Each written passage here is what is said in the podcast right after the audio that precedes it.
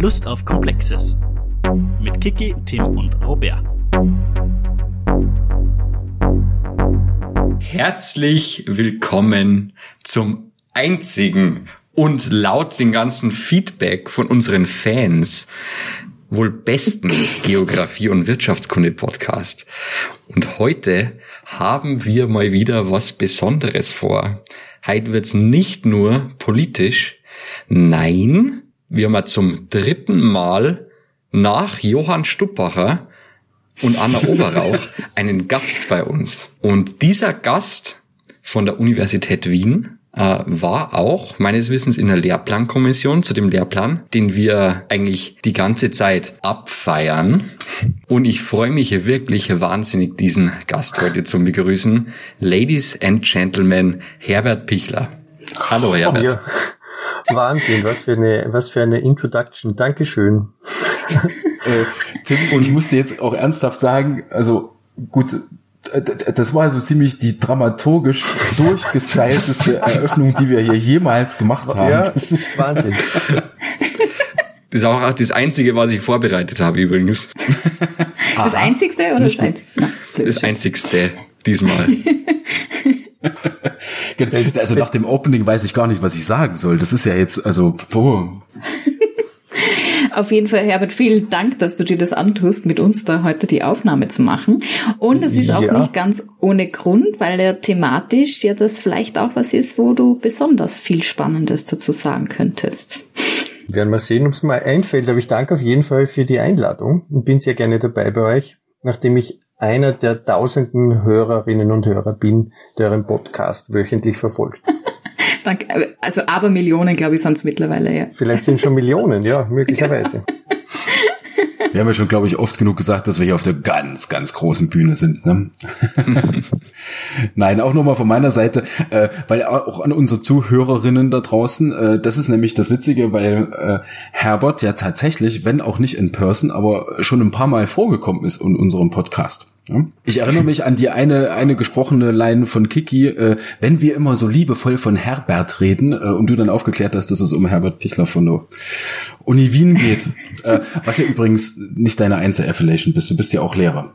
Das darf man ja nie vergessen. Ja, das wollte ich eigentlich auch noch ergänzen. Nicht ganz unwichtig, seit 25 Jahren hauptsächlich Lehrer für Geografie und Wirtschaftskunde, wobei das bei uns in HTL anders heißt, das Fach. Wie heißt das Fach der? GGP, Geografie, Geschichte, politische Bildung, einschließlich volkswirtschaftlicher Grundlagen. Ich glaube, es ist eine der längsten Fachbezeichnungen, die es überhaupt ist ja, ja, eigentlich, jetzt könnte man ja ketzerisch sein ne?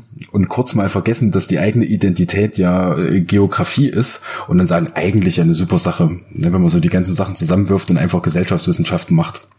Gut, an der ATL habt ihr wahrscheinlich dann geschätzt um den Faktor fünf zu wenig Stunden, die man eigentlich bräuchte, aber. Ja, das haben wir auf jeden Fall. Zu wenig Stunden, meine ich, ja. Ja, äh, das ist jetzt eine sehr gekünstelte Überleitung, weil äh, wer hat wie viele Stunden? Das ist ja eine Frage der Aushandlung. Wenn wir bei Aushandlung sind, sind wir ja bei Interessensdurchsetzen. Oh, oh, oh, oh, oh. Und da sind mhm. wir ja mhm. beim heutigen Thema. Wir sind ja heute beim Basiskonzept Interessenkonflikte Macht. Hm? Ja, ich gebe es zu, der Übergang war jetzt gekünstelt, aber das lassen wir jetzt so stehen. ja, ähm, da haben wir uns vorher gar nicht drauf geeinigt. Wir machen das mal so wie immer, dass wir das Basiskonzept uns einfach mal kurz äh, den Text hernehmen aus dem Lehrplan und äh, ja, und dann einfach mal schauen, was sich so ergibt an Gesprächen. Wer mag denn vorlesen heute? Herbert, ihr habt ihr noch nie vorlesen gehört. Darf ich dazu drängen? Hast du es denn vor dir liegen? Weil wenn nicht, wäre das jetzt frech gewesen. Nein, ich hab's, ich hab's auf meinem Bildschirm. Ich kann auf meinem zweiten Bildschirm schauen, kann ich's vorlesen. Wirklich? Ja. Ich sollte es zusammenbringen. Mein Zweitfach ist Deutsch. Ich probiere es, okay? Interessen, Konflikte und Macht. Die Analyse unterschiedlicher Gruppeninteressen, die Durchsetzung im Rahmen gesellschaftlicher Aushandlungsprozesse sowie die Auseinandersetzung mit Konflikten, die dabei ausgetragen werden und in der Folge entstehen, ist eine wichtige geografische und ökonomische Fragestellung. Dies entspricht auch einem essentiellen Anliegen der politischen Bildung. Das Basiskonzept Interessen, Konflikte und Macht lenkt die Aufmerksamkeit auf soziale, ökonomische und ökologische Abhängigkeiten, Konflikte und Krisen sowie auf die Strategien der Konflikt- und Krisenbewältigung. Dies betrifft die Frage der gesellschaftlichen Inklusion und Exklusion und der Beteiligung an Entscheidungsprozessen ebenso wie Fragen des Zugangs zu Ressourcen oder Verteilungsfragen. Schülerinnen und Schüler sollen sich über Gewinnerinnen und Verliererinnen von politischen Entscheidungsprozessen klar werden und sich selbst als Akteurinnen in Aushandlungsprozessen erleben können. Schließlich soll der Aufklärung über Manipulationen und Entfremdungsprozesse, die Schülerinnen und Schüler selbst betreffen, Raum gegeben werden. Von der Formulierung her ist es eines der kürzeren Basiskonzepte. Ich habe gerade überlegt, die, die wir bis jetzt so durchgesprochen haben, also bei mir ging sich das immer so plus minus auf einer halben Seite aus, wenn man jeden Satz extra macht. Ja, was ich ja immer mache, um die Sätze zu zählen. Mhm. ich glaube, das längste war Nachhaltigkeit und Lebensqualität. Ja, das war das längste, glaube ich. Das war ja. tatsächlich lang, ja. Nein, ähm, okay, aber wir, aber wir lenken, glaube ich, ab. das Basiskonzept. Jetzt müssen wir tatsächlich doch mal, äh, weil Tim das ja eingangs erwähnt hat, ja, äh, dass du ja auch damals in dem Autorenteam des, des äh, aktuell mhm. geltenden Sekt 2 Lehrplans gewesen bist. Also das heißt ja nicht ganz unverantwortlich für die Basiskonzepte auch mit gewesen bist. Jetzt, jetzt nutzen wir einfach mal die Gelegenheit. Kannst du dich noch dran erinnern, wie es dazu kam, dass ihr dieses Basiskonzept als solches ausgewählt habt? Weißt du das zufällig noch? Ich würde, wenn ich darf, nachdem du ja manchmal auch ein bisschen ausholst, Robert, ähm, wenn ich darf, dann würde ich gerne, da würde ich gerne noch äh, vielleicht zwei Sätze dazu sagen, wie es überhaupt zu den Basiskonzepten gekommen ist. Sehr ähm, gerne. Denn, ja. denn das war ja keine ministerielle Vorgabe. Also es ist ja tatsächlich so, ähm, dass nur ganz wenige Unterrichtsfächer 2016 Basiskonzepte in ihren Lehrplan eingefügt haben. Also es sind, glaube ich, vier, fünf Fächer, die es jeweils als Eigeninitiative gemacht haben. Das war 2016, vielleicht sollte man auch dazu sagen, war keine echte, kein echter neuer Lehrplan. Der alte Lehrplan wurde nur überarbeitet. Im Wesentlichen was der Auftrag, macht einen kompetenzorientierten äh, Lehrplan aus dem alten, aber ändert es möglichst wenig. Die Vorstellung war, dass man bei den Überschriften äh, einen Operator hinten dran hängt und dann seien äh, das plötzlich Kompetenzen. Äh, wir haben uns da ein bisschen gewehrt, wir waren mit dem ganzen Entstehungsprozess extrem unzufrieden. Wir haben uns auch gegen die Formulierung Teilkompetenzen erfolgreich gewehrt. In unserem Lehrplan heißen die nicht Teilkompetenzen, sondern kompetenzorientierte Lernziele. Äh, das war ein kleiner Teilerfolg. Zuerst mussten wir einen tabellarischen äh, Lehrplan erstellen, dann war, sind sie draufgekommen, dass äh, der Lehrplan nicht tabellarisch sein darf. Wir waren insgesamt nicht wahnsinnig zufrieden mit diesem ganzen Prozess und haben dann aber die Idee gehabt, dass man äh, diesen Prozess dazu nutzen könnte, was Innovatives sozusagen in den Lehrplan hineinzubringen, wenn sonst schon so wenig mhm. Änderung möglich ist. Und da kam die Idee auf, ähm, eine Diskussion aufzugreifen, die es in der Fachwissenschaft gegeben hat, nämlich die Basiskonzepte ähm, mhm. aufzugreifen und in den Lehrplan zu integrieren. Wobei die Schwierigkeit war, dass es nirgends äh, ein Vorbild dafür gibt, weil nämlich ein Fach wie Geografie und Wirtschaftskunde es nirgends außer in Österreich gibt. Also wir haben jede Menge Vorbilder für geografische Basiskonzepte gefunden, aber die ökonomischen sozusagen mussten wir uns mehr oder weniger mhm. selber zusammen basteln mit allen Problemen und Risiken, die damit verbunden sind, wenn man sich über sowas drüber wagt. Und deine Frage war, wie es dazu gekommen ist, zu diesem speziellen Basiskonzept oder wie es da reingekommen ist. Das ist ähm, sicher, dass, dass das Basiskonzept, das am, am intensivsten sozusagen mit der politischen Bildung verwoben ist oder vernetzt ist. Und also das ist so die, mhm. dieser, dieser politisch bildende Grundgedanke, der dieses Basiskonzept sozusagen durchsetzt oder durchdrängt. Und wir haben wie bei allen Basiskonzepten sehr lange herumformuliert, denn insgesamt sind es sehr viele geworden. Es sind 13. Die Idee war, dass es weniger werden in den äh, in vergleichbaren Publikationen in Deutschland sind sechs, sieben oder acht maximal, ja. Die, da fehlen mhm. dann die ganzen, die ganzen wirtschaftlichen Basiskonzepte. Ja, und äh, genauer kann ich mich ehrlich gesagt nicht mehr äh, äh daran erinnern. Das Ganze ist, glaube ich, 2014 entstanden, weil 2016 ist er dann letztendlich in Kraft getreten. Also es ist schon sehr lange her wieder mittlerweile. Mittlerweile schreiben wir den neuen Sekundarstufe 1 Lehrplan der 23-24 kommen wird und der Basiskonzepte verpflichtend vorschreiben wird für alle Fächer, nur heißen sie dort anders. Mhm. ähm, na, also erstens, vielen Dank für die Ausführungen, die by the way highly welcome sind. also im Gegenteil, man muss das ja ausnutzen, wenn wir dich hier einmal sitzen haben und da sozusagen authentische Insider-Informationen bekommen, die wir sonst nie herbekämen. Also erstens, wie, wie, gesagt, vielen Dank dafür. Und zweitens die Frage, äh, weil ich war deswegen so interessiert, äh, ob du dich vielleicht noch dran erinnern kannst, wie jetzt ausgerechnet dieses Basiskonzept da reingerutscht ist, weil es gibt ja ein paar Basiskonzepte, von denen man sagt, die sind genuin proper geografisch. Ja? Also Raumkonstruktion, Raumkonzepte, wer irgendwie innerhalb ja. der letzten 20 Jahre Geografie studiert hat, der weiß, was es damit auf sich hat. Ja? Äh, dann gibt es ja ein paar generischere Basiskonzepte, also Kontingenz, das ist ja fast schon erkenntnistheoretisch, wenn man so will. Ja? Und dann gibt es ein paar, die äh, sehr spezifisch klingen auf den ersten Blick und dann auf den zweiten Blick ist ja eigentlich nicht Sinn, weil wenn man jetzt dieses Basiskonzept Interessenkonflikte macht, mal aus einer explizit geografischen Brille lesen würde, was es hier ja nicht tut, äh, aber wenn man das täte, wäre man ja bei sowas wie, wie geografische Konfliktforschung, Critical Geopolitics, also das sind ja Sachen, die in der Forschung auch hochaktuell sind. Ne? Hier jetzt allerdings auf einer etwas generischeren Ebene, weil jetzt gerade in dem zweiten, nein, in dem ersten Satz steht ja, dass es wichtige geografisch-ökonomische Fragestellungen sind. Mhm. Und da war ich jetzt einfach mal neugierig, wie es dazu gekommen ist, dass jemand dann sich gedacht hat, ach, Interessenkonflikte macht, das wäre doch mal ein super Basiskonzept. Ist es ja im Grunde genommen auch. Ja.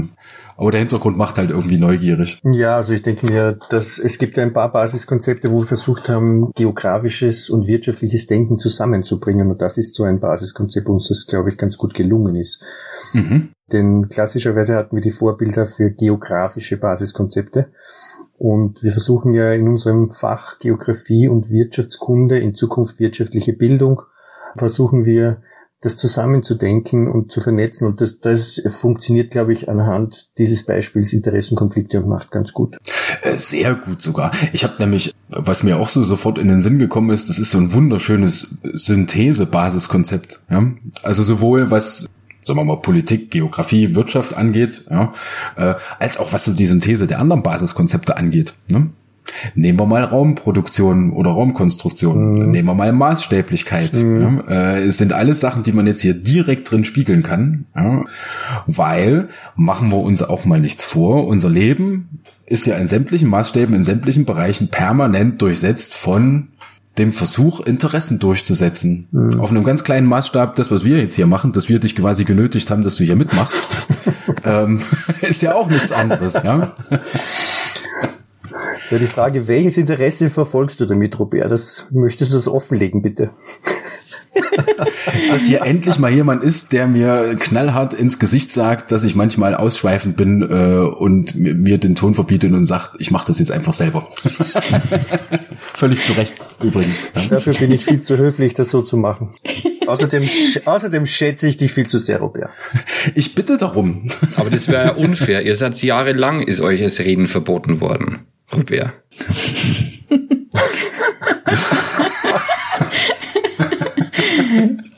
Also es ist quasi ein, ein, eine Kompensationshandlung. Mhm. Äh, vielleicht, ja. Den kann man jetzt nur eins draufsetzen und sagen, na, reden durften wir schon, aber nach außen reden durften wir nicht, konnten wir aber auch nicht, weil wir ja gar keine Telefone hatten. Ja? Jetzt habe ich selber mal einen Oststereotyp gebracht. Tim, bist du zufrieden? ja. Aber auch das Thema passt gut zu politischer Bildung, oder? Mhm. Ja. Warum ist die politische Bildung so wichtig für den GW-Unterricht, Herbert? Naja, also eigentlich kann ich mir einen GW-Unterricht, der nicht politisch bildend ist, gar nicht vorstellen. Eigentlich gibt's das gar nicht. Und wenn eine Lehrerin oder ein Lehrer sagt, dass es das gibt, dann ist das meiner Meinung nach die gefährlichsten. Weil äh, jeder GW-Unterricht ist immer politisch bildend und entweder er legt es quasi offen und macht es selber zum Thema oder er transportiert das, die politische Dimension subkutan unter der Oberfläche und manipuliert auf diese Art und Weise natürlich ungemein. Und dann sind wir sofort bei der Überwältigung und ja, das Überwältigungsverbot äh, klarerweise äh, Beutelsbacher Konsens, um ihn wieder mal ins Spiel zu bringen, wäre hier dann quasi gebrochen. Also ich kann mir überhaupt keinen, äh, keinen Geografie- und Wirtschaftskundeunterricht vorstellen, der ohne Machtfragen auskommt, der ohne die Frage nach den Interessen auskommt, die hinter bestimmten Entscheidungsprozessen stehen und äh, die dann sozusagen bestimmte Ergebnisse zeigen. Äh, insofern ist jeder Geografie- und Wirtschaftsunterricht äh, immer auch politisch. Und die Frage ist eben, ob er dann überwältigt oder manipuliert oder ob er eben gleichzeitig politisch bildend ist. Das ist dann quasi die, die Entscheidung, die ich als Lehrperson habe. Diese zwei mhm. Möglichkeiten mhm. kann ich sozusagen, kann ich, zwischen denen kann ich wählen. Und vielleicht nur dazu gesagt, dass man ähm, unter politischer Bildung im Bildungskontext, in dem wir sind, nicht politisch im Sinne oder ausschließlich auf Parteien bezogen meint, weil das ein Missverständnis, das treffe ich immer mhm. wieder, sondern dass mhm. es eben um Machtprozesse oder Interessenskonflikte geht. Mhm. Ich glaube, das kann man nicht oft genug betonen, weil ich glaube, wenn man mit Menschen darüber redet, was politische Bildung ist, dann ist, entsteht im Kopf ganz oft das Bild, dass da irgendwie darum geht, zu entscheiden, welche Parteien man wählt oder so. Und das ist nicht der Auftrag von politischer Bildung. ja. Nein. Ich wollte, na, rede, Robert, du bitte. Nee, ich wollte jetzt ein, neu, ein neues Fass aufmachen, was glaube ich ein bisschen in die Richtung reingeht. Nämlich, wenn wir jetzt mal begrifflich äh, das Basiskonzept durchgehen, äh, stellt sich ja zunächst mal die Frage, okay, gut, Interessen, ich glaube, das kann man von der Alterssprache her noch ganz gut jeder für sich selber irgendwie mhm. definieren. Man hat ein Interesse äh, an etwas, ja, das ist ja noch relativ unkompliziert. Konflikte, da wird es schon ein bisschen komplexer, aber da kann man auch strukturell noch relativ einfach gesehen sagen, okay, Konflikte entstehen dann, wenn zwei Unterschied, äh, mindestens zwei unterschiedliche Interessen aufeinander treffen die dann halt irgendwie ausgehandelt werden müssen. Mhm. Ähm, was begrifflich echt ein bisschen, ne, ne, nicht schwierig, aber äh, von der Alltagswelt ein bisschen anders konnotiert ist, ist halt der Machtbegriff. Und das geht, glaube ich, ein bisschen in das, was du gerade meintest, Kiki, mit äh, das, das Verständnis von politischer Bildung. Ja? Denn, naja, Macht wird ja immer gleichgesetzt mit Beherrschen. Ja? Also diese klassischen Top-Down-Narrative. Wer herrscht über jemanden? Und in einem eher aufgeklärteren politischen oder politisch bildenden Kontext würde man ja sagen, äh, ganz in einem Mach machiavellistischen Sinne, die Macht liegt beim Souverän. Ja? Also äh, wir werden nicht top-down regiert, sondern wir üben Macht aus, indem wir Repräsentanten wählen in einem sehr komplexen politischen System. Und man da jetzt so sagen kann, okay, äh, dass man Macht ein bisschen weicher versteht, nicht im Sinne von beherrschen, sondern im Sinne von Einflusspotenzial. Das, glaube ich, gefällt mir ein bisschen besser und das geht auch ein bisschen in die weichere Definition von politischer Bildung, was du gerade angesprochen hattest. Fällt mir nämlich ganz oft bei Studierenden auf, dass man den Machtbegriff erstmal klären muss, ohne da jetzt in die Machttheorie reinzugehen und Foucault zu lesen oder sowas, äh, aber dass man den Begriff so ein bisschen entschärft. Wisst ihr, was ich meine? Also sagen wir mal, Macht einfach als Potenzial, sein Interesse durchzusetzen und vielleicht auch potenziell ein größeres Potenzial als jemand anderes. Aber dass man so ein bisschen aus dieser Herrschaftslogik rauskommt. Aber ich finde, dass da gerade, gerade dieses Basiskonzept äh, einen Hinweis gibt, dass es genauso gemeint ist. Nämlich, mhm. wenn da formuliert ist, dass Schülerinnen und Schüler sich selbst äh, über die Gewinnerinnen und Verliererinnen von politischen Entscheidungsprozessen klar werden sollen, dann ist es eben klar, das sind Aushandlungsprozesse, wo unterschiedliche Akteurinnen daran beteiligt sind. Und im letzten Satz steht dann, äh, oder beziehungsweise im, im, vorletzten Satz und sich selbst als Akteurinnen in Aushandlungsprozessen erleben sollen. Also da ist irgendwie mhm. ganz, schon ganz klar, dass ich, ich selber, jedes Individuum ist Teil dieser politischen Aushandlungsprozesse halt mit unterschiedlichen Einflussmöglichkeiten. Klarerweise. Ja. Äh, und ähm, man könnte das jetzt noch verschränken, was ganz spannend wäre mit äh, mit, äh, mit kritischer Medienbildung beispielsweise, dann wäre das halt auch interessant, darüber nachzudenken, dass natürlich äh, ja ich als Prosumerin äh, mit meiner Medien, mit meinem Medienhandeln sozusagen natürlich einen entsprechend größeren Einfluss vielleicht ausüben kann, als ich das vor mhm. sozialen Netzwerken tun konnte als Einzelindividuum möglicherweise ohne jetzt äh, politische Amtsträgerin zu sein sozusagen und irgendein, irgendein Amt auszuüben, kann man über, über soziale Medien auch als Jugendlicher heutzutage ja weltweite Aufmerksamkeit erlangen für wichtige Anliegen. Jetzt, jetzt hast du schon selbst die Überleitung gebracht, wo ich die ganze Zeit überlegt habe, wie ich das schaffe, die in der nächsten halben Stunde gekünstelt irgendwie herzustellen. Nämlich gerade das, was in dem letzten Satz steht. Ja, schließlich soll der Aufklärung über Manipulation und Entfremdungsprozesse Raum gegeben werden. Ja, und da haben wir jetzt auch wieder einen etwas weicheren Machtbegriff, ja, äh, weil Entfremdungsprozesse, Manipulationen, sagen wir mal Deutungshoheiten, mhm. sowas wie das Potenzial zu haben, Bilder zu generieren, äh, ist ja auch ein gewisses Machtpotenzial. Ja? Und das ist das, was du jetzt ja mit der Medienkompetenz angesprochen hattest. Das geht ja direkt Hand in Hand. Ich habe nämlich die ganze Zeit überlegt, wie ich es schaffe, zumindest irgendwann heute in den Gesprächen kurzen Schweif zu eurem Identity-Projekt zu machen, was ihr äh, vor wann, seit wann ist das fertig? Oder wann ist es abgeschlossen gewesen? Vor einem Jahr? Ja, das ist ungefähr seit einem Dreivierteljahr fertig, genau. Genau, äh, wo ihr euch ja genau mit solchen Dingen auch auseinandergesetzt habt, wo es, glaube ich, thematisch, ja gut, hat es ein bisschen einen anderen Background gehabt, weil es ja um Identitätsbildungen ging, äh, aber ihr der auch so einen sehr, sehr großen Punkt hattet hinsichtlich ähm, eben jener Medienkompetenz und dann in zweiter mhm. Instanz letztendlich ja auch um die Deutungshoheiten der Wahrheiten, Filterblasen äh, etc., mhm. was da ja alles mit dranhängt, ähm, weil das ist ja auch alles ganz eng verwoben in Machtprozesse. Ne? und in Aushandlungsprozesse und in Darstellungsprozesse. Ja. Siehe jetzt mal im Extremspektrum gedacht, so sämtliche sozialen Medien von politischen Playern, deren Farbe sehr verwandt von Schlümpfen ist. So, habe ich das jetzt geschafft, das nicht direkt anzusprechen? Ich glaube schon, oder? sehr elegant und Shift, ja. Nee, aber weil das fand ich nämlich auch super spannend, was ihr da gemacht hattet, äh, auch in diesen ja empirischen Studien beziehungsweise in den Workshops, die ihr da gemacht habt, solche mhm. Dinge genau mal zu thematisieren, welches Machtpotenzial eigentlich in Darstellungen auch liegt. Ja, also ich, uns hat das Projekt sehr, sehr viel Spaß gemacht. Es war extrem interessant, mit Wiener Jugendlichen äh, ein Jahr lang zusammenzuarbeiten, ganz konkret mit drei Schulklassen in drei verschiedenen Schultypen. Und das, das, das die Hauptziele waren, dass man sich anschaut, welche Rolle soziale Medien bei den Identitätskonstruktionen von Jugendlichen spielen, inwiefern sie das selber wahrnehmen, in, inwiefern sie selbst ähm, äh, in diesen sozialen Medien auch aktiv sind.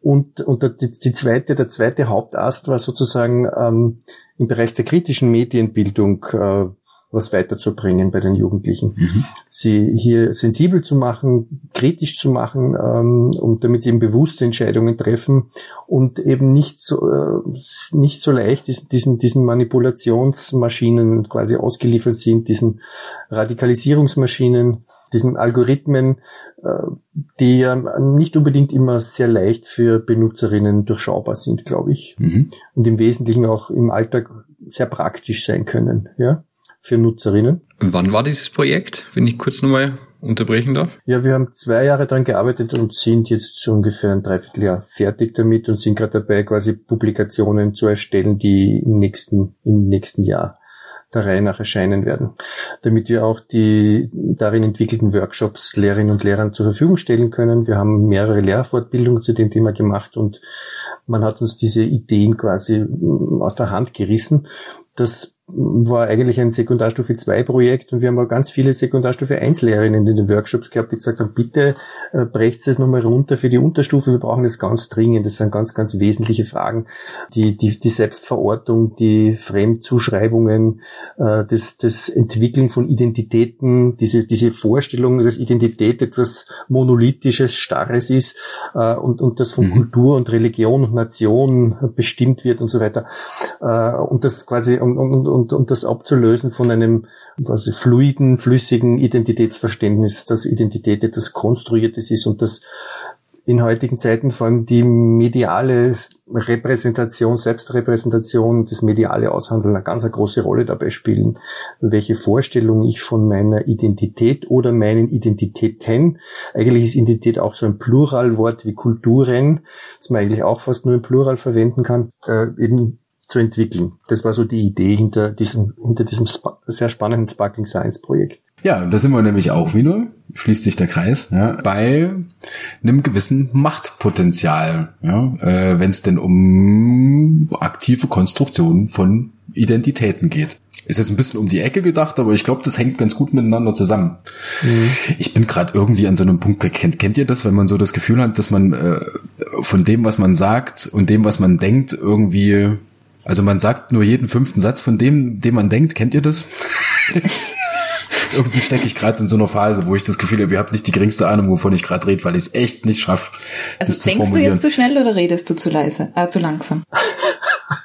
Also mir wäre noch nicht aufgefallen, dass der Robert so langsam reden würde. Stimmt. Das habe ich mir auch noch nie gedacht.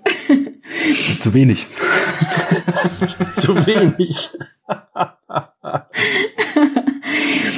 Wenn man sich das so anhört, gibt es eigentlich irgendeine Fragestellung oder irgendein Thema, wo es nicht Sinn macht, mit dem Basiskonzept draufzuschauen? Ist eigentlich fast unmöglich, sowas zu finden, oder? Also mir fällt jetzt wirklich nichts ein. Also zumindest im GW-Unterricht nicht. Also wenn wir das jetzt interdisziplinär machen, weiß ich nicht, äh, eine, Integralrechnung in Mathematik, da ist es jetzt gekünstelt. Na, aber das war jetzt albern, es tut mir leid. Aber in GW... Äh, Jetzt wolltest du aber wirklich auch ein Beispiel finden, wo man das nicht anwenden kann. ja, war sehr gekünstelt, ich gebe es zu. Nein, aber ich glaube, in GW äh, geht's ja per Definition, also wenn man den ersten Satz des Lehrplans liest, und den ernst nimmt, äh, merkt man ja da schon, dass es im Grunde genommen gar nicht anders geht. Mhm. Weil wenn jetzt sozusagen GW als Fach derartig konzipiert ist, dass sozusagen das grundsätzlich von Gesellschaft her gedank, äh, gedacht wird, und im Lehrplan steht der Mensch. Übrigens, Kiki, warum störst du dich daran nie? dass da der Mensch steht. Warum sollte mich das stören? Ja, weil das ist doch nicht gegendert. Ich glaube, auf so einer lächerlichen Ebene habe ich äh, weder sprachliche Gleichstellung noch sonst irgendwas jemals diskutiert. Das war der Versuch einer misslungenen Provokation. Ja, ich merke schon. Nein, aber äh, steht ja synonym für Gesellschaft. Ja, äh, ich glaube, das ist ja sämtlichen Beteiligten klar. Also das heißt, GW-Unterricht ist ja thematisch derartig in, in Gesellschaft eingewoben und Gesellschaft ist ja per Definition nichts anderes als permanentes Aushandeln von Interessen mit unterschiedlichen Machtpotenzialen. Also das heißt, es geht ja gar nicht anders, als dieses Basiskonzept nicht permanent mitzudenken. Wird's, wird's dadurch obsolet? Nein, das glaube ich nicht, weil ich glaube, dass man dieses Denken lernen muss. Und ich glaube nicht, dass dieses Denken sozusagen naturgegeben ist. Und wenn man Jahre oder Jahrzehnte zurückgeht in den Geografieunterricht, sage ich jetzt ganz bewusst Geografieunterricht, mhm. dann, dann würde ich sagen, dann ist dieses äh, Basiskonzept Interessenkonflikte und Macht praktisch nie zum Tragen gekommen. Also ich glaube schon, dass es dieses Basiskonzept braucht.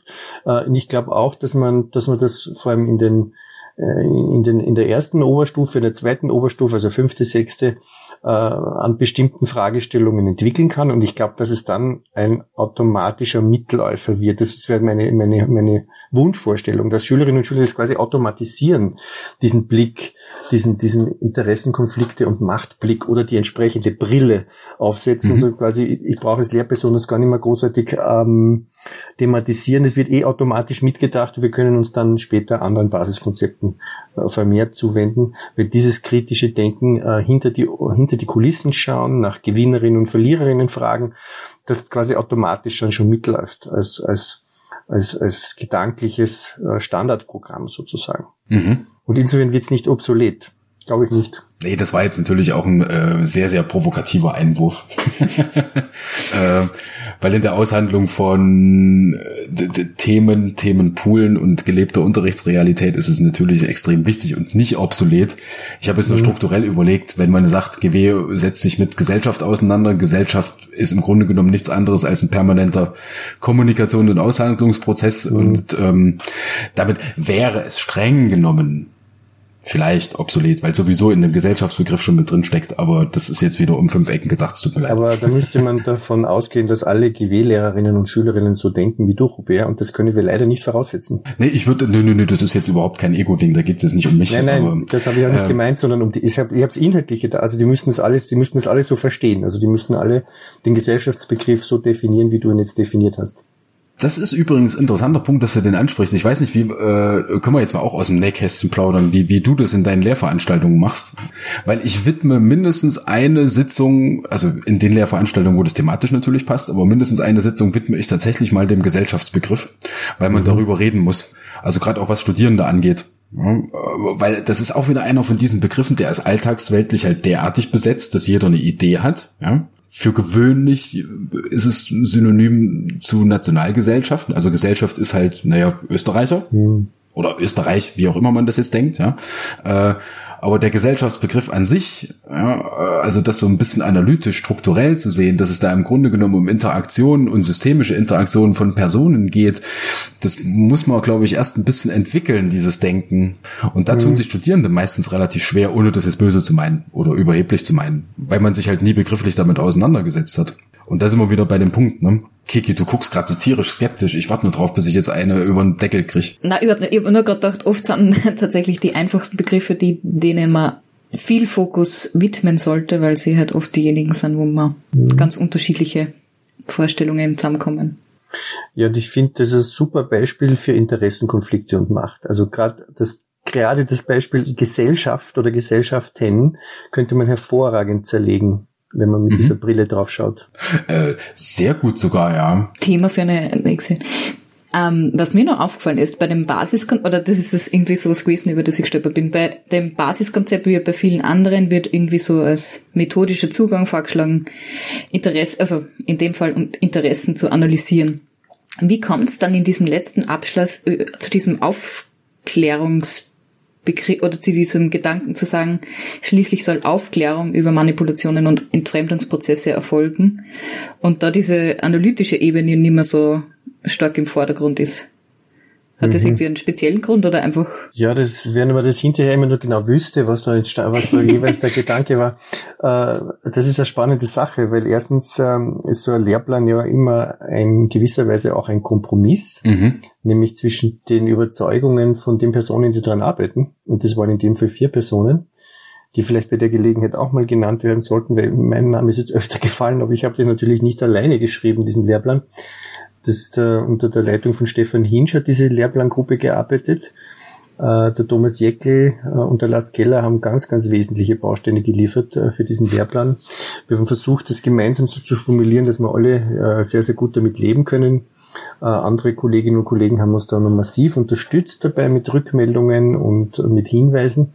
Also das ist mal irgendwie ein wichtiger, ein wichtiger Hinweis, dass das nicht eine One-Man-Show ist da. Ja, und, da kann man ähm, auch dazu sagen, dass sie das auch immer in einem größeren, also abgesehen von eurer Arbeitsgruppe auch immer in ein größeres Umfeld geben hast, da geben habt, oder? Also genau, das ist gerade gesagt, genau. ein paar Kolleginnen also haben das ja, Wir haben das ja entsprechend veröffentlicht, auch schon in der Entwicklungsphase und wir haben also wirklich mehrere Dutzend Rückmeldungen bekommen im Prozess und immer versucht einzuarbeiten, sofern wir, sofern wir das vertreten konnten, auch was da, was da quasi vorgeschlagen wurde oder, oder was da an, Inter an wieder an Interessen geäußert worden ist, was quasi noch in den Lehrplan hineinkommen soll oder was nicht so stark im Lehrplan zum Ausdruck kommen soll.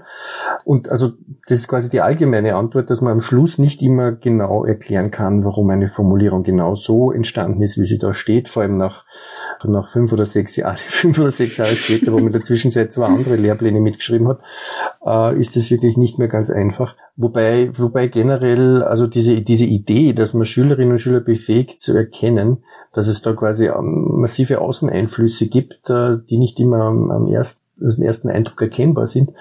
Das würde ich schon als nach wie vor als wichtiges Ziel sehen und insofern passt es da schon rein, aber das ist schon war der Satz ist hinten so dran gepappt an das, äh, an das Basiskonzept. Wenn man sich das so anschaut, hätte noch einen zweiten, einen zweiten Satz der Erläuterung vertragen, glaube ich. Wobei, Kiki, als du jetzt die Frage gestellt hast, ich, also ich finde das eigentlich sehr plausibel. Und dass das auch sehr gut zusammenpasst. Wenn man sich mal überlegt, wie denn äh, Durchsetzung von Interessen funktioniert Mhm. Heißt ja im Grunde genommen, jetzt mal ganz abstrakt betrachtet, äh, dass ich, wenn wir das Ganze jetzt mal unter eine demokratische Prämisse legen, ja, also das heißt nicht einer, der seine Interessen durch gegen die Interessen der vielen durchsetzt, läuft es ja im Grunde genommen dann darauf hinaus, wenn ich meine Interessen durchsetzen möchte, muss ich andere von meinen Interessen überzeugen. Mhm. Das ist ja mal eine ganz einfache Formel. Ja? Äh, und Aber das war gar nicht der Punkt, habe mir gedacht, wer, wer klärt da wen worüber auf? Weil vorher war immer die, also vorher geht es ja doch darum, dass man gemeinsam analytische Prozesse macht, die okay, unterschiedliche aha. Deutungen zulassen. Und also jetzt habe ich blöd gefragt dann. und so war, ist dieses, der Klär, wirkt so auf den ersten Blick, aber wenn das jetzt nicht so eindeutig dasteht, dass jemand aufklärt über die Manipulationen und Entfremdungsprozesse, wo vorher so ein gemeinsamer analytischer Zugang irgendwie mehr drinnen gesteckt ist. Aber es ah, im Kontext. Jetzt verstehe ich. Okay. Also das mhm. heißt, das heißt, du hättest lieber das jetzt in dem Satz statt äh, Aufklärung über äh, sowas wie Aufdeckung von drin steht. Also ich würde es für mich auch so lesen, dass es um eine Dekonstruktion von Manipulationen geht, über die man dann spricht. Ah, okay. Aber ich glaube, so ist es auch verstanden. Jetzt habe ich auch, Kiki, jetzt habe ich auch deinen Einwand verstanden. Den habe ich vorher nicht ganz verstanden. Jetzt verstehe ich ihn. Äh, das hätte man noch ein bisschen, ein bisschen aktiver formulieren können aus Schülerinnen-Sicht. Da, da gebe ich dir recht. Aber gemeint ist es natürlich schon, weil hier steht, soll der Aufklärung Raum gegeben werden. Und mhm. das heißt also nicht, die Lehrperson klärt auf, äh, die Schülerinnen, sondern gemeinsam. Gemeinsam wird hier sozusagen Dekonstruktionsarbeit geleistet. Hier haben wir wahrscheinlich versucht, das Fremdwort Dekonstruktion zu vermeiden nehme ich an. Aber man merkt, dass es Geografen geschrieben hat, wenn Raum gegeben wird. Wobei einmal eine völlig ungeografische Verwendung des Raumbegriffs. Also insofern eigentlich, eigentlich merkt man, dass, dass hier vielleicht ein Deutschlehrer das geschrieben hat und nicht der Geograf, weil dann insofern ist der Raumbegriff ja völlig, völlig unspezifisch und falsch verwendet sozusagen, ja. Welcher Raum ist hier gemeint, ja? Ja, genau. Herbert, hast du so ein, ein Beispiel für uns, an dem du gerne mit dem Basiskonzept arbeitest? Oder macht es überhaupt Sinn, von einem Beispiel wegzudenken, um auf ein Basiskonzept zu kommen? Ähm, also ich glaube, es ist immer die Kombination aus, aus, aus, aus aktuellem Anlassfall plus, äh, plus, plus entsprechende Brille aufgesetzt, ähm, die dann sozusagen gemeinsam was Spannendes ergibt. Und ich meine, äh, man braucht ja in, in, Tagen wie diesen braucht man nur eigentlich die, die, die, Nachrichten hören oder anschauen oder lesen und es, es springen einem ja unzählige Beispiele dafür an. Also wir fahren äh, zwei, drei, zwei, drei Beispiele fallen mir schnell ein. Das eine wäre die Diskussion um die autofreie Innenstadt in Wien. Wenn ihr das mitverfolgt habt, ähm, Mhm. Vielleicht ist es auch bis Salzburg gedrungen. Ähm, also diese, diese, diese, diese interessante Diskussion, dass man hier die Innenstadt von angeblich autofrei gestaltet, wenn man genauer hinschaut und nachfragt, dann erfährt man, dass in Wirklichkeit es maximal eine Autoreduktion von 10 bis 30 Prozent geben wird, maximal. Ja? Also es ändert sich fast gar nichts und es gibt da riesige, riesige äh, politische Aufregung an der Oberfläche sozusagen, an medial hochgepusht. Äh, es werden die, es wird die, die Geschäfte werden umgebracht, äh, es, es wird die Innenstadt entvölkert und ich weiß nicht was alles. Äh, in Wirklichkeit äh, passiert fast gar nichts. Also in Wirklichkeit ist es eine, eine sehr, sehr sanfte, vielleicht sogar viel zu sanfte, viel zu sanfte Maßnahme, um einer, Verkehrsberuhigung im ersten Wiener Gemeindebezirk. Das wäre so ein Beispiel, wo man sich anschauen könnte, welche Interessen äh, stecken dahinter diesen einzelnen mhm. Wortmeldungen, äh, welcher Konflikt steckt eigentlich dahinter und welche Position setzt sich letztendlich durch. Ja. Mich bringt das, das Beispiel auch dazu, darauf hinzuweisen, dass das Basiskonzept Interessenkonflikte macht mit einem zweiten Basiskonzept äh, wunderbar zusammenspielt, nämlich mit dem Basiskonzept Wahrnehmung und Darstellung, ähm, nämlich über, vermittelt über Medien in erster Linie, ähm, wäre es ganz praktisch, wenn man diese beiden Basiskonzepte manchmal zusammenspannen würde, sozusagen, ja, weil es fast gar nicht anders geht. Mhm. Ja, und andere, andere Beispiele, was fällt mir da noch ein? Mir fällt ein, wenn ich rund um Covid-19 nachdenke, dann fallen mir ein paar Beispiele ein. Ja? Also die, wenn die, die Bundesgärten in Wien von der Landwirtschaftsministerin, die zuständig ist, da interessanterweise gesperrt werden. Also die türkise Landwirtschaftsministerin sperrt die äh, Bundesgärten im roten Wien äh, mit, mit entsprechenden, mit entsprechenden Aufregungen, weil es heißt auf der einen Seite, man soll sich nicht zu nahe kommen, man soll aber gleichzeitig rausgehen und Luft schnappen ähm, und sperrt dann die großen Freiflächen in Wien für die Öffentlichkeit, für den öffentlichen Zugang. Dann ist das natürlich eine sehr spannende Frage für, äh, wer hat ein Interesse daran, dass das passiert? Also wo ist hier tatsächlich der effektive Nutzen dieser Maßnahme, wenn es nicht politisches Kleingeld ist, das hier gewechselt wird? äh, oder vielleicht, wenn wir schon in der Kategorie politisches Kleingeld sind, dann, dann fällt mir noch das Wien-Bashing des Innenministers ein ähm, in, in den letzten Wochen, wonach Wien quasi Unterstützung bräuchte bei der Eindämmung von Covid-19, mhm. äh, während wir vergeblich auf eine ähnliche Wortmeldung warten, wenn es um wenn es um entsprechende Cluster in Oberösterreich geht. Ähm, höre ich keine entsprechende Äußerung des Innenministers. Äh, möglicherweise hängt es damit zusammen, dass die, dass der die gleiche äh, Couleur hat wie der handelnde Landeshauptmann. Aber das ist wirklich eine, eine, eine Interpretation jetzt schon von meiner Seite. Das müsste man jetzt schon genau analysieren. Ja? ja.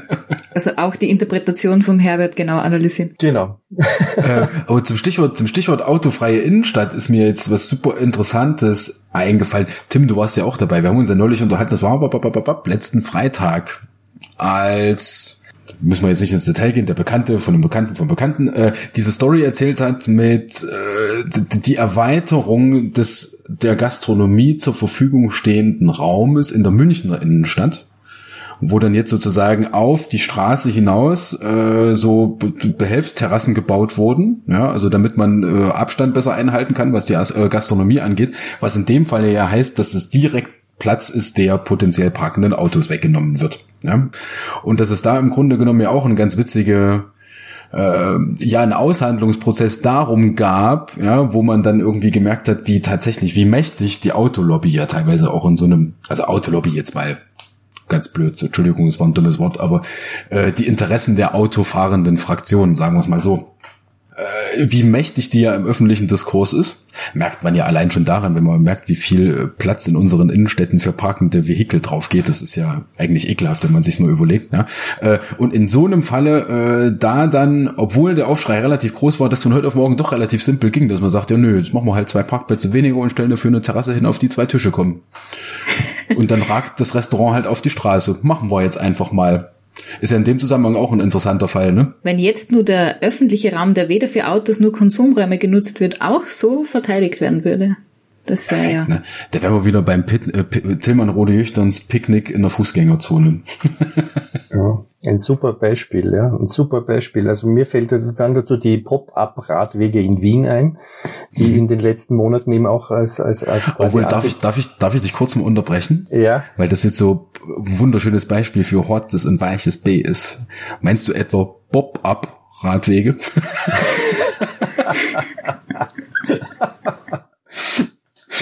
Ja. Entschuldigung, ich weiß, es klingt total affig, wenn ich das mache, aber der musste aber jetzt raus. Du hast heute noch gar nicht etc. pp gesagt. Ich warte die ganze Zeit drauf, Robert. Kommt dann mit der Schlussminute.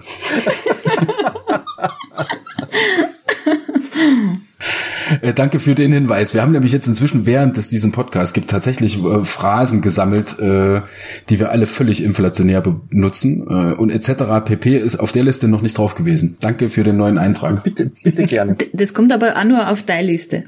Aber jetzt waren wir gerade bei dem äh, Beispiel von einfach mal was heißt einfach mal, aber Picknick mal ähm, auf einem öffentlichen Platz. Und du hast die Pop-up-Webe nur erwähnt. Das wäre nur ein cooles Beispiel. Wer hat da welche Interessen durchgesetzt?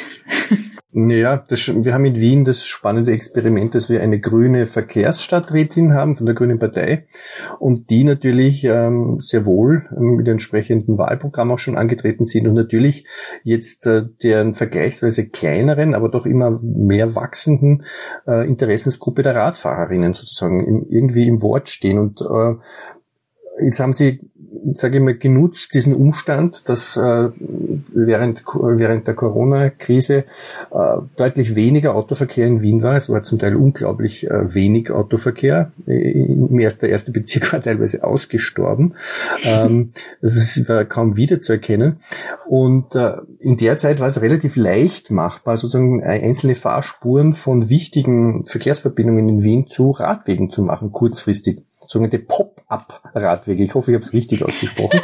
ähm, und Jetzt ist natürlich interessant, dass reflexartig, wie reflexartig sozusagen bestimmte äh, Gegen, Gegenstimmen laut werden und äh, es wird der Untergang des Abendlandes ähm, an die Wand gemalt sozusagen. Ähm, mittlerweile ist der Verkehr wieder massiv zugenommen und diese, diese Pop-up-Radwege, die immer noch bestehen in manchen Bereichen, behindern natürlich den Autoverkehr. Ja, kann man das ganz klar sagen. Es ist eine Reduktion der, der Fahrspuren äh, damit verbunden. Das behindert den Autoverkehr. Es kommt ein bisschen zu Stau in diesen Regionen. Äh, und jetzt ist halt die spannende Frage, und das ist ein, ein offener, ein offener Konflikt, würde ich sagen, der noch nicht entschieden ist und wo sich mhm. zeigen wird, wer die Durchsetzungs Macht hat, sozusagen, wer die Deutungs- und die Durchsetzungsmacht hat, äh, sich da in Wien durchzusetzen. Äh, ich bin mir gar nicht so sicher. Ich glaube, das hängt von Bezirk zu Bezirk ab. Es würde einige Bezirke in Wien geben, da würden die Radwege gewinnen, wenn man abstimmen lassen würde. Und andere Bezirke, da, hätte, da würde es keinen Radweg geben mehr, wenn man mhm. darüber abstimmen lassen würde. Die äh, jeweils ortsansässige Bevölkerung im Bezirk. Also hier ist die spannende Frage Basisdemokratie oder repräsentative Demokratie. Wenn es um äh, wichtige Zukunftsfragen geht, ja, bin ich mir nicht so sicher, ob Basisdemokratie äh, immer die Veränderung bringt, sozusagen, die wir uns wünschen. Also beim Brexit hat's funktioniert. Ja, äh, das, der, der, der, Brexit war ein Beispiel dafür, was ich gemeint habe. ja, aber der hat Veränderungen gebracht, also das auf jeden Fall. Mm, ja. Aber da sind wir auch wieder bei Brexit ein schönes Beispiel. Ich weiß nicht, von wem das kommt. Es war irgendein Kabarettist, der das gesagt hat. Und da sind wir wieder bei dem letzten Satz mit Manipulation und Entfremdungsprozesse und auch bei Wahrnehmung und Darstellung. Und das ist doof, wenn man jemanden zitiert, ohne dass man weiß, wer es war. Aber wie gesagt, Kabarettist gewesen. Der Brexit ist deswegen zustande gekommen, weil britische Pensionisten Angst hatten, dass Ausländer ihnen den Arbeitsplatz wegnehmen. wer könnte das gewesen sein? Feuert mal Bayern. Ja, eben, mir fallen halt auch mehrere ein und ich weiß dummerweise nicht mehr, wer es war. Rechercheauftrag. Egal wer es war, es ist auf jeden Fall auf den Punkt gebracht. Wenn man sich die, die Analysen der Befragung anschaut, dann gibt es hier ein interessantes Auseinanderklaffen zwischen unterschiedlichen gesellschaftlichen Gruppen, die unterschiedlich wählen und abstimmen. So ähnlich ist es in Amerika bei den mhm. diversen Wahlen gewesen und so also ähnlich ist es auch in Österreich in den letzten paar Jahren immer wieder zu beobachten, wenn ich an die Bundespräsidentschaftswahlen denke oder wenn mhm. ich das Beispiel der Abstimmung über die Wehrpflicht denke wo mhm. die Pensionistinnen darüber abgestimmt haben, äh, ob die, 18, ob die 18-Jährigen weiterhin wehrpflichtig sein sollen oder nicht. Dann ist das auch so eine inter interessante Sache, wo quasi einzelne äh, Interessensgruppen über die, über die Interessen von anderen abstimmen, äh, die selber gar nicht direkt betroffen sind. Äh, ja, sind wir bei den Gewinnerinnen und Verliererinnen vom politischen Entscheidungsprozess. Mhm. Ja, genau. Da schließt sich wieder der Kreis. Hm. auch wo man auffällt, manchmal ist auch die Wahl, die einem gestellt wird, vielleicht auch nicht die günstigste. Man hätte vielleicht auch ein paar andere Fragen stellen können für diese Abstimmung. Ja. Mhm. Ja. Könnt ja beispielsweise alle Menschen in Österreich fragen, ob sie ein soziales Jahr machen möchten oder sowas. Mhm. Das stand, glaube ich, nicht zur Diskussion, oder? Ja. Nämlich, glaube ich, wirklich nicht einmal zur Diskussion, oder? Wurde das ja. besprochen? Ich kann mich nicht erinnern. Nicht wirklich. Nicht von relevanten Playerinnen und Playern. Auch die, eigentlich die völlig unverständliche Trennung in Männer und Frauen, oder, also über, sowieso überhaupt nur Männer und Frauen. Eigentlich wurde auch, wurde das diskutiert? Das ist ja eigentlich am, auch absurd. Am, am Rande, am Rande. Am ich Rande. wollte sagen randlich, ne? Habe ich, hm. ich, ich, ich überhaupt nicht sehr präsent in Erinnerung. Also was eigentlich ja, also widerspricht ja eigentlich der Verfassung beziehungsweise den Menschenrechten, oder? so zu denken. Aber das ist ja das grundsätzliche, das grundsätzliche Problem von einem Grundwehrdienst. Ne? Also das Problem hast du ja in jeder Verfassung, in jeder Demokratie, dass man sagt, ähm, okay, irgendwo ziemlich weit am Anfang steht, jeder Mensch ist gleich äh, und dann kommt halt sowas. Ne? ist ja aus juristischer Sicht, glaube ich, super interessant. Da müssen sich doch Leute mit auseinandergesetzt haben, oder? Also ich bin da, um ehrlich zu sein, zu blank, was die juristische Debatte angeht, aber... Ja, alle Menschen sind gleich und manche sind gleich, hat schon George Orwell in Animal Farm geschrieben. Er ist kein Jurist, kein Jurist, aber ein sehr kluger Beobachter von politischen und gesellschaftlichen Entwicklungen. Ja. Hat leider nicht die Verfassung in Österreich mitgeschrieben. Na, Scherz. Wobei es ja interessant gewesen wäre, wenn er das, naja, das führt jetzt zu weit. Wenn Gesetz, wenn sowas wie eine Verfassung nicht nur von Juristen verfasst wird, sondern aus, von unterschiedlichsten Menschen? Das wäre eine interessante Frage, ja. Was käme raus, wenn ein paar Literaten, Literatinnen in Österreich mitschreiben würden? Wäre nicht unspannend. Na, dann klingt's auf jeden Fall schön. Da wird es schöner klingen, meinst du? Nein. Äh, oder auch nicht. auch sehr subjektiv. Aber ich, ich muss sagen, ähm, im Zuge der letzten eineinhalb Jahre äh, habe ich die, unsere österreichische Bundesverfassung tatsächlich sowas wie schätzen gelernt. Also mir war das ja vorher nicht bewusst, mhm. ähm, welche Aufgaben die oder welche, welche Punkte die Verfassung im Detail regelt. Mhm. Und ich muss sagen, nachdem die Regierung Kurz äh, Strache sehr überraschend nach Ibiza abgewählt worden ist, ähm, war es dann doch wichtig, dass wir eine Verfassung haben, die diesen bis dato nie dagewesenen Fall regelt. Ähm, mhm. Und da muss ich sagen, ich glaube, ich glaube, mir geht's da so wie den meisten Österreicherinnen und Österreichern. Wir, wir schätzen die Verfassung äh, gar nicht wirklich, weil wir in Wirklichkeit nicht genau wissen, was drinnen steht. Ja. Und das ist vielleicht hat das Problem, dass es ein juristischer Text ist und das ist natürlich sehr schwer zu lesen und zu verstehen. Vielleicht bräuchte sowas wie eine zweiseitige oder, oder zehnseitige Zusammenfassung in, ja, in leichter Sprache, weil ist ein bisschen ist hart formuliert, aber in einer allgemein verständlichen, nicht juristischen Sprache. Ja. Und zumindest eine diskutierte Fassung. Ich wollte gerade jetzt ganz hämisch sagen, wir sind ja im Jahr 2020, da muss jemand eine Serie draus machen. Einen Podcast, du meinst? Aber ich glaube, die Verfassung in Österreich hat man schon vor Ibiza zu schätzen gelernt, wo man gesehen hat, dass ein paar Entscheidungen, die vielleicht die Politik nicht treffen wollte, glücklicherweise Verfassungsgerichtshof gelandet ist. Mhm. Zumindest würde ich das bei ein paar Entscheidungen zu sehen. Rauchen war eine, oder? Mhm. Ja, der Verfassungsgericht hat einiges repariert in den letzten Jahren. Ja. Was nicht Gesetzes, was nicht verfassungskonform war, aus dem Parlament herausgekommen ist. Und der Fall Alex Jürgen, wo, wo es darum ging, ob mhm. Innerhalb der bestehenden Verfassung es überhaupt legitim ist zu sagen, es gibt zwei Geschlechter und da kam ja auch raus, nein, ist es nicht. Es gibt zwei Möglichkeiten. Entweder man sagt, mhm. es gibt gar keine Geschlechter im Personenstand oder es gibt mindestens drei. Aber gut, ja, die mhm. Verfassung, also hiermit auch abgefeiert. das hätte ich mir nie gedacht, dass wir bei der Verfassung landen heute. äh, ja, es ist, stimmt eigentlich. Wer hätte das geahnt? Das ist ja das Schöne an den ungeskripteten Sachen. Da landest du, wo du zuvor nie denkst, dass du da jemals hinkommst. ähm, ja, aber so Stichwort Basisdemokratie äh, und, und Grundsatzabstimmung. Wir sind ja jetzt zu viert. Wie zufrieden sind wir mit der Folge bis jetzt? Blöde Frage, ich weiß. Ist es jetzt eine repräsentative oder basisdemokratische Abstimmung? Äh, habe ich vorhin Mux, habe ich Mux erzählt? Habe ich jetzt Nein. irgendwie Wörter durcheinander gewürfelt? Ja. Nee, gewürfelt. Oh mein Gott, gewürfelt. Bin, also für diejenigen, die das jetzt hören, es ist gerade Montagabend, halb acht, äh, und wir hatten alle einen langen Tag hinter uns, es sei uns verziehen. Also wenn ich jetzt mal richtig deutsch bin, dann würde ich sagen, nichts auszusetzen, vier von fünf Sternen, oder?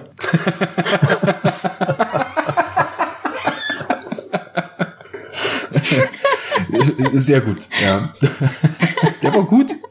Nein, ich habe nämlich nur deswegen ganz blöd gefragt, weil ich fürchte, weil wir ja unsere Rückmeldungen, die wir von draußen bekommen, ja ernst nehmen. Ich fürchte nämlich, äh, wir sind langsam, ja, Herbert zeigt auf die Uhr. Wir müssen uns mal ein bisschen ranhalten, glaube ich. Wir sind Aber also ich finde die Verfassung und besonders der äh, witzige Beitrag vom Tim, die sind eh ein schönes, ein schöner Schlusspunkt für diesen Podcast, nicht im Allgemeinen, aber passend gut zum Basiskonzept Interessenkonflikte Macht. Könnte man. Okay, den Link mit den Sternen und der Link zum Basiskonzept, das musst du mir jetzt noch erklären, aber das machen wir später irgendwann. ja, dann, wenn das schon quasi gegen Ende geht, dann möchte ich mich nochmal bedanken. Ich möchte die Gelegenheit ergreifen, erstens mich zu bedanken, dass ihr mich eingeladen habt äh, und mit euch gemeinsam über den Lehrplan und die und im Konkreten über das Basiskonzept Interessen, Konflikte und Macht zu plaudern. Und ich möchte mich speziell dafür bedanken, wie wohlwollend ihr den Lehrplan auslegt und interpretiert, als jemand, der damit mitgeschrieben hat. Man könnte ihn, man hätte ihn ja auch zerpflücken können in, in, in ganz kleine Futsal.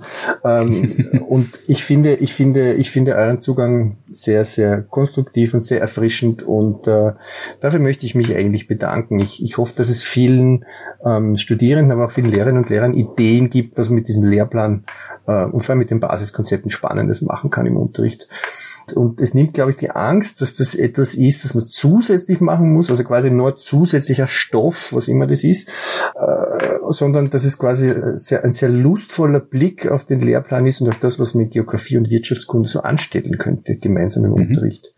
Dafür möchte ich euch danken, weil ähm, da hat sich noch keiner, keiner drüber gewagt und im Post-Podcast-Format finde ich es auch sehr spannend. Ja, dann vielen Dank für die Blumen. Herbert, danke dir.